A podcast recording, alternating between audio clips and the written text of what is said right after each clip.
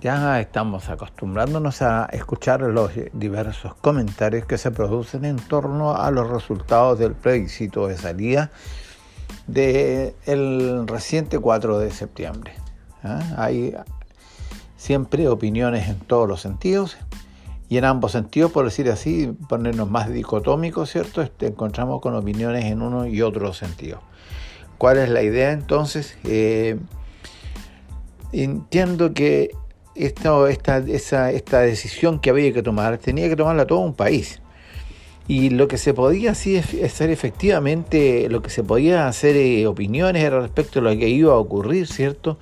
Pero una vez que ya se plantea la duda, ¿cierto? Se plantea la, la pregunta de aceptar o no aceptar ese proyecto de plebiscito, de, de constitución, ¿cierto? Holgan ya todos los comentarios, ya que es la gente a quien se le preguntó y quién tenía que votar y quién quería aprobarla, aprobó y quién optaba por rechazar, rechazó. Entonces, no hay mucho más que hablar respecto de eso, entiendo.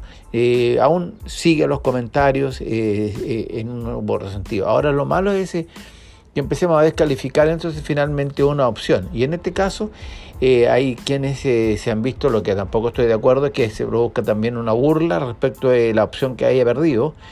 No obstante, la opción ganadora tampoco tendría necesidad de sentirse culpable.